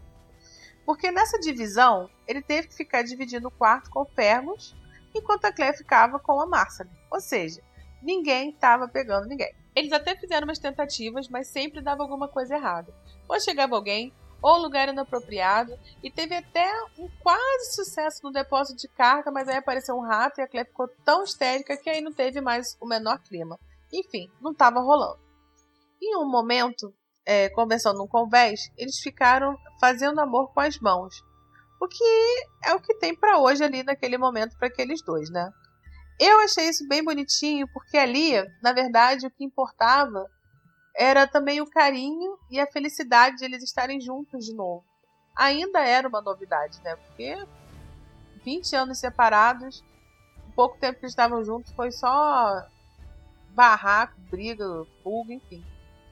O Jamie comenta do tempo da prisão, de como os homens aplacavam a solidão e a falta de uma mulher. E ele conta que tinham três opções: usar uns aos outros, ficar maluco ou se resolver sozinho. Aí nisso a Claire não sabe muito bem se está afim de saber disso em primeira mão, como é que ele resolveu o problema dele. Mas aí o Jamie relembra de que quando foi preso, né? Que apesar de ele ter prometido a Jane que não lutaria, ele não resistiu. E o resultado disso é que ele teve que ficar o tempo todo com as mãos acorrentadas por mais de um ano. Então, quando ele se masturbava, ele fazia barulho, né? Todo mundo ficava ouvindo. Mas aí acabava meio abafado pelos outros barulhos da cela dos outros caras. Bom, nesse papo todo, o Jamie faz uma retrospectiva de quantas vezes eles fizeram amor desde que a Claire voltou. Uma, duas vezes no, no bordel, três vezes no Urzal, depois em Lollibrook e novamente em Paris. Ou seja, ele ficava contando quantas vezes eles dormiam juntos. Mas tudo isso era para dizer que bastava olhar para Claire para deixá-lo excitado. Que por ele, ele pegava ela ali mesmo, na frente de todo mundo. E nisso a gente já pensa, uou, né? Mas aí vem o chamado para jantar e acaba tudo que eles vão lá se juntar ao povo para jantar. Ou seja, nada. No dia seguinte, a Claire e o James estavam lá, caminhando pelo convés, tudo bem, tudo na paz. O Sr. Willoughby está lá com seus papéis e tinta, pintando, mas dá para ver que os marinheiros implicam muito com eles e que o Jamie tem que estar sempre por perto para proteger os chinês. Mas a gente percebe que o chinês também é implicante e gosta de provocar a tripulação. Coitado do Jamie que fica nesse meio do caminho. Além de tudo, né? Aí aqui o Jamie fala um pouco sobre a obsessão por pés do chinês, né? Ele conta que na China as mulheres de uma boa família têm os pés atados para que fiquem pequenos e graciosos mas na verdade isso é uma forma de deixar os pés eróticos, né? Porque aí ele pode transar com os pés. Só que é só uma informaçãozinha, tá, gente? O Jamie diz que entende o chinês porque sabe como é contar na vida somente com o seu orgulho e um amigo. Nisso é que lembra de Joe Bernard. Mas quando ela ia começar a contar sobre ele, aí acontece um rebuliço no navio. Primeiro, um barril de carne podre jogada no mar. Em seguida, um dos marinheiros avista um tubarão. E aí começa a caçar o tal do tubarão. Aí o cozinheiro, o Murphy, estava lá torcendo contra o tubarão. Afinal, ele tinha perdido a perna, né? A perna de pau dele era por conta de um tubarão. Aí eles ficam lá no convés gritando um monte de receita, oferecendo garrafa de conhaque para quem trouxer o tubarão para eles, né? Pescar o tubarão um monte de ave marinha começa a sobrevoar por ali. Aí, no meio daquele tumulto todo, de repente, quem é que tá na água? O chinês. A Claire dá um grito e dois segundos depois, o James já tá lá pulando na água atrás do homem para resgatá-lo. E isso, um monte de tubarão nadando por ali. Olha a situação. O James resgata o chinês, que tá aí com um pássaro a tiracolo, um pelicano. E os marinheiros também conseguem pegar o tubarão. Bom, nesse tumulto todo, o chinês agarrado no pelicano, o cozinheiro planejando o jantar, e todos no navio com a atenção voltada para o tubarão, Jamie e Claire aproveitam para sair pela tangente. Eles correm lá para a cabine e naquela ânsia, os dois rindo pra caramba porque a roupa do Jamie tá toda molhada e tá toda colada. Aí a Claire já parte pra ignorância e pede uma faca para cortar as cordas da calça do Jamie. Olha que perigo! Até que tira a roupa. Aí o James joga a Claire na escrivaninha, espalha tudo por ali, não tem, tá nem aí, mas aí eles ouvem passos. A Claire fala que eles têm que parar porque alguém pode ver. Mas o Jamie fala que ah, agora não dá mais. Enfim, eles dão uma rapidinha, como a Claire diz, com rapidez e competência, porque afinal é o Jamie, né? Dois minutos depois, a porta abre e os dois estão lá com cara de que não tinha acontecido nada, apesar da zona que estava na cabine tudo de perna pro ar. No dia seguinte, eles descobrem por que, que o Sr. Willoughby queria tanto o tal pelicano. Ele queria treinar o pássaro para caçar para ele e para observar. Aí a Claire observa que as pinturas do chinês são mensagens que ele escreve e joga no mar, e que o pelicano, no fim das contas, servia também para protegê-lo. Fim de capítulo. Esse capítulo é muito louco, é muito maravilhoso, adoro. Eu também. Olha, rapidez e competência, é isso aí. Ele é, é, um capítulo bem assim mesmo, rapidinho, bem competente. Rápido e competente. Gente, Aí eu adoro é... esse rebuliço do tubarão. Então, você sabe que eu tive que ler umas duas, três vezes para tentar imaginar o que estava acontecendo na minha cabeça, porque é uma loucura. É muita coisa acontecendo. É muita coisa acontecendo ao mesmo tempo, né? É, gente. É, surge um tubarão, e aí já é um rebuliço para pescar o tubarão. Aí depois tem o, o Willoughby se jogando do nada, né? Ai, gente, nessa hora eu queria matar o seu Willoughby, porque, gente, James já fugiu da morte, já escapou, né? Da morte tantas vezes, não é possível que ele vai morrer sendo comida de tubarão para salvar esse chinês maluco que simplesmente pulou por causa de um pássaro. Não, e fora, gente, que a gente tá sabendo várias coisas nesse capítulo, que é o. que o Sr. Willoughby também não curte muito, não, ali a galera, né? Tipo, inclusive Sim. o Jamie, né? Ele não gosta do Jamie. Ah, esse, o seu Willoughby vai se mostrar. Vai, a gente vai ter uma surpresa com o seu Willoughby, mas sempre que ele puder falar uma, uma crítica, ele faz. Ele fica provocando todo mundo também, né? Uma coisa que eu acho interessante nesse capítulo é que, em, todo livro, e não só esse, todos, é que tudo da vida da Claire do Jamie e do passado a gente vai recebendo em pílulas, né? Aqui a gente fica sabendo como é que era a vida na prisão, a parte sexual dos homens, né? Como é que eles resolviam as necessidades físicas deles, né? E aí ele conta que tinha as três opções. O Jamie, obviamente, optou por masturbação, mas que ele falava do incômodo que era, porque era com a mão acorrentada. Pois é. Coisa horrível isso. Não, né? É muito triste saber que o fato de ele ficar tanto tempo acorrentado atrapalhava até nisso, né? Porque é, é uma Tudo. coisa que, cara, nunca, nunca passou pela minha cabeça, ó, assim. E quando ele fala, tipo, é óbvio, ele fala, né, que ele não conseguia mexer a mão dele de um lado pro outro sem fazer barulho. Então, como que uhum. fazia, né? Ele tinha que esperar todo mundo ir lá dar o seu jeito, né? Todo mundo dormir para conseguir fazer alguma coisa. E, inclusive o desconforto na própria cela, né? De, de todo mundo buscando seu, resolver seus problemas ali, né? Tipo, que aí é ou a pessoa enlouquecendo ou eles transando um com os outros, né? Bem. A, a gente vai sentindo aos pouquinhos o ambiente que o Jamie tava. E é triste quando ele fala que tipo, uma das piores coisas da prisão é a falta de privacidade, né? Você não consegue. Você nunca tá sozinho. Tipo, a não ser você com seus pensamentos, né?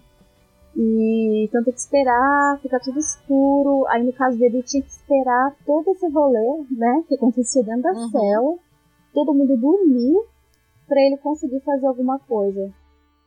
Por causa, do barulho, por causa do barulho, né? Da, das correntes, né? É muito Sim. triste, né? É, nossa, é horrível. Mas tudo isso é pra dizer que ele tava ali. E aí, gente, nessa hora que eu tava lendo, que ele fala assim, cara, Cleo, eu vou te pegar aqui agora. Eu falei, caraca, é agora. E aí não foi.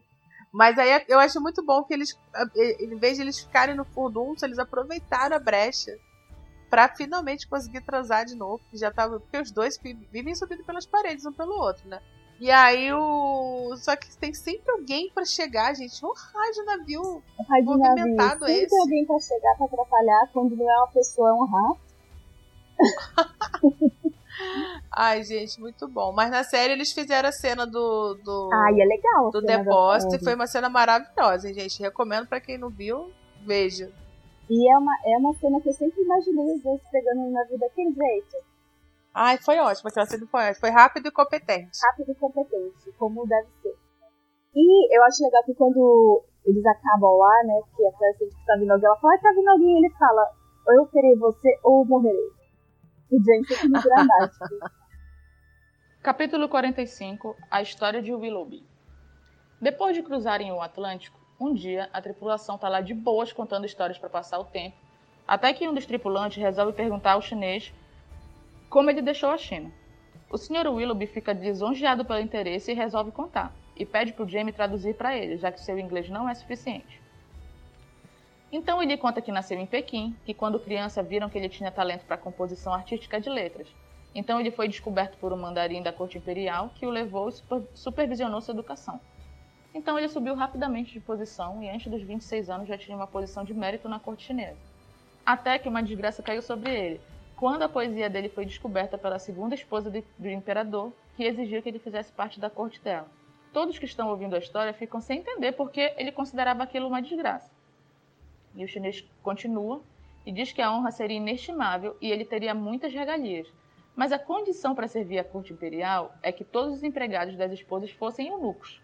A Márcia lhe pergunta o que é um eunuco e o Fergo diz que não é nada que ela jamais precisa se preocupar. Gente, só para quem não sabe, um eunuco é uma pessoa que, que foi castrada, né? Um homem que foi capado. Enfim, continuando, né? O chinês diz que sempre foi um homem apaixonado por todas as mulheres e que sempre pensava em toda sua graça e beleza e sempre dedicava todos os seus poemas para elas. Ele diz então que ele fugiu no dia do Festival das Lanternas. Depois disso, ele viveu roubando comida quando podia e passava fome quando não podia. Até que ele encontrou um grupo de herboristas que estavam indo para a costa e que levaram ele em troca da habilidade dele com pincéis. Então, quando chegou à costa, entrou furtivamente em um navio que estava vindo para Edimburgo. Ele continua dizendo que é estranho que seu amor pelas mulheres, em suas palavras, foi o que fez a esposa do imperador querer ele. Entretanto, ao querer possuí-lo, ela acabou matando o que ele mais amava. Ele diz que perdeu tudo e que ele e a memória dos ancestrais dele foram desonrados. Que ele agora é considerado o mais, mais vil dos mendigos e que foi parar num país de mulheres grosseiras, fedidas e sem nenhuma graciosidade, sem nenhuma educação e coberta de pelos como cachorros. E mesmo assim, essas não querem ele, e nem a mais vil das prostitutas quer dormir com ele. Diz que por amor às mulheres, foi parar em um país que nenhuma mulher merece ser amada. Nesse ponto, Jamie percebe que todos os marinheiros não estão gostando nada do chinês falar tão mal das mulheres escocesas, e interrompe ele dizendo que entende e que todos no lugar dele fariam a mesma coisa. A tripulação do navio meio que concorda contra gosto. Então todos se dissipam e a Claire e a lhe recebem muitos elogios de modo a levantar a moral delas. Mas o Fergus vai e fala para o chinês que se ele fizesse mais um comentário sobre as mulheres europeias, ele mesmo estrangularia o chinês com as tranças dele. E a Claire percebe que quando eles se viram para ir embora, sem nenhuma obscenidade, o chinês segura e olha para as próprias bolas e meio que meditando diz que acha que aquilo não vale a pena. E fim de capítulo. Gente, esse capítulo ele é muito, muito interessante, né? É legal, porque assim, a gente já comentou aqui que o Willoughby dos livros não é um personagem que a gente gostou, tá? Ele, enfim, a gente não gostou muito dele. E essa parte é muito interessante que a gente fica sabendo a história do Willoughby. É uma história muito triste é também, muito como triste, ele foi parar ali. Sim, gente, porque pensa bem, o cara tava lá de boa fazendo as poesias dele sobre as mulheres. Que ele Tava ama, numa posição né? boa, né? Ele Sim, tinha uma tava regalia. bem, confortável. Até que de repente a mulher lá se engraça pelo trabalho dele, quer que ele vá fazer parte lá da equipe dela. Só que pra isso o cara tem que virar um nu. E ele era uma pessoa muito sexual, né? E o que eu acho interessante nessa conversa é que ele começa contando a história, o pessoal começa a Se compadecer Ficar- dele, né? se compadecer, só que aí no final ele chuta o balde, que ele ama as mulheres, mas não as mulheres ocidentais. Seu bando de sujo, bando disso, ele começa a esculachar todas as mulheres, aí fica todo mundo puto, aí o Fergus começa a ficar mais puto ainda. Gente, eu acho que, tipo, é uma virada, assim, da história, que eu acho muito interessante, porque até então a gente vê todo mundo que só fica falando mal dele, desprezando ele, né? Tipo, falando que. chamando ele de tudo quanto é nome, menos do nome dele. Aí no fim a gente vê que ele despreza, também toda a galera lá, ele acha as mulheres tudo sujas, acha as mulheres peludas que não são asseadas. E mesmo assim elas se acham que elas me, tipo, me desprezam. Como que são elas, sabe? E aí a gente vê que é aquela velha questão do conflito cultural, né? Que a gente tem que hoje, é uma discussão que a gente tem até hoje. O diferente é sempre esquisito, né? Mas não tem um certo e o errado, não tem. É é diferente, é- cada coisa se adapta no seu universo e a gente tem que se adaptar no universo que a gente está, entender as diferenças por conta disso. Porque enquanto todo mundo acha o Willoughby um ó do Borogodó, ele acha todo mundo do Ocidente, principalmente os escoceses, um bando de bruto. Ele acha todo mundo horrível, um bando de grosseirão, um bando de gente que não, não, não sabe nada de arte, não lê poesia e tal. Então ele acha tudo horrível. Aí, gente, aí o Jamie fica lá apaziguando e no final ele olha só pro. fala só pro Willoughby, né? Ó, você nunca mais repite isso. Beleza, vai embora. Não, e, e fora que os marinheiros também começam a ficar com raiva, porque ele fica falando mal da mulherada lá. Que história é essa? Então, aí por isso que o Jamie dá uma- aquela apaziguada. Mas depois que todo mundo foi embora, ele fala pro Willow, tu tá maluco, cara? Bom, gente, então foi isso. A gente começou agora a conversar sobre a viagem no mar de Jamie, Claire e companhia, tudo que está acontecendo nesse navio, Uhum. tudo que está acontecendo na história desse pessoal. Tem muita viagem no mar. Agora vai ser tudo no mar. Agora a gente vai ficar só no nosso cruzeiro Fraser aqui. Pois é, minha gente, vamos acompanhar essa viagem maluca desse povo. Que ainda vai acontecer muita coisa. Se preparem. Muito obrigado pela companhia de cada um de vocês. Manda mensagem pra gente, a gente adora. Um beijo. Um beijo, tchau, tchau. gente. Tchau.